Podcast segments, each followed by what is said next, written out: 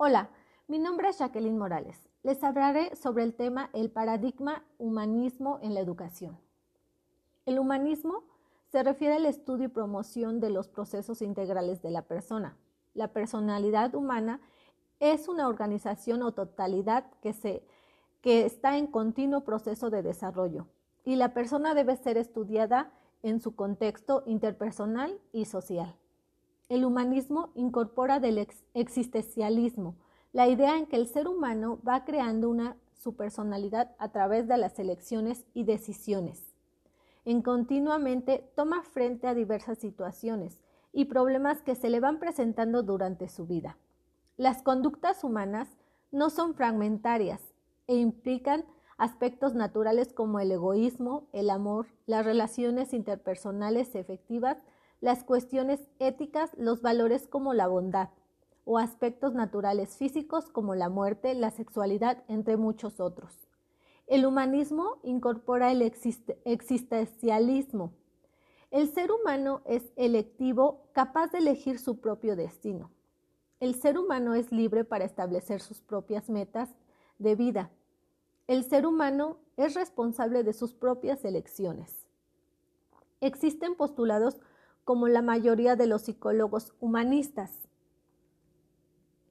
El ser humano en su totalidad es un énfasis holista que decide ser humano. Debe estudiarse en su totalidad y no fragmentadamente. El hombre posee un núcleo central estructurado, es decir, su yo, su yo mismo, el self, que es la génesis estructurada de sus procesos psicológicos. El hombre tiene naturalmente a su autorrealización formativamente, ante las situaciones negativas debes trascendentarlas. Sin el medio es su principio genuino y empático y no amenazante. Las potencialidades se verán favorecidas. El hombre es un ser en un contexto humano y vive en relaciones con las otras personas. El hombre es consciente de sí mismo y de su existencia. Nos conducimos de acuerdo con lo que fuimos en el pasado, preparándonos para el futuro. El hombre tiene facultad de decisión, libertad y conciencia para elegir y tomar sus propias decisiones, lo que se traduce a un ser activo y constructivo de su propia vida. El hombre es intencional, es decir, los actos políticos o intencionales se reflejan en sus propias decisiones y elecciones. Desde el punto de vista humanista, la educación se debe centrar en ayudar a los alumnos para que decidan lo que son y lo que quieren llegar a ser.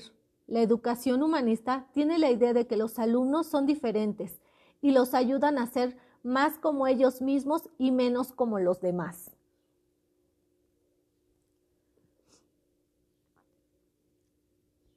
La educación humanista es un tipo indirecto, ya que el docente permite que los alumnos aprendan impulsando y promoviendo todas las exploraciones y experiencias y proyectos que están preferente e inicien y decidan, emprenden y logren aprendizajes vivenciales con sentido.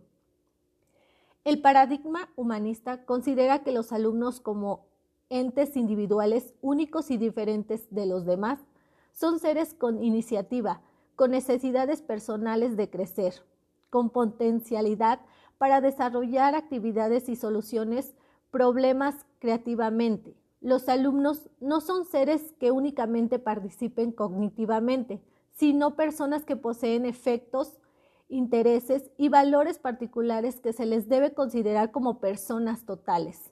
La finalidad del humanista no es gobernar las almas, sino fomentar a los estudiantes en la toma de decisiones en ámbitos en donde el respeto, los derechos de la persona, lo justo y lo injusto son cuestionados. Los rasgos que debe tener el humanista.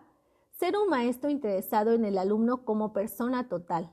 Procurar estar abierto a nuevas formas de enseñanza. Fomentar el espíritu cooperativo.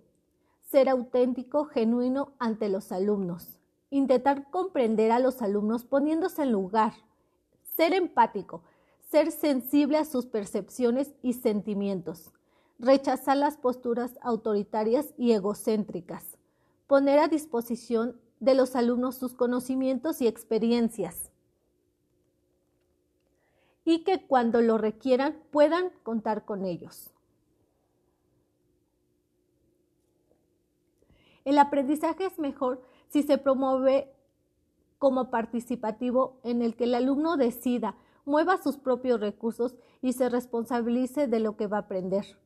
También es importante promover un ambiente de respeto, comprensión y apoyo para los alumnos. El profesor no debe utilizar recetas estereotipadas, sino que actúe de manera innovadora y así sea el mismo, que sea auténtico.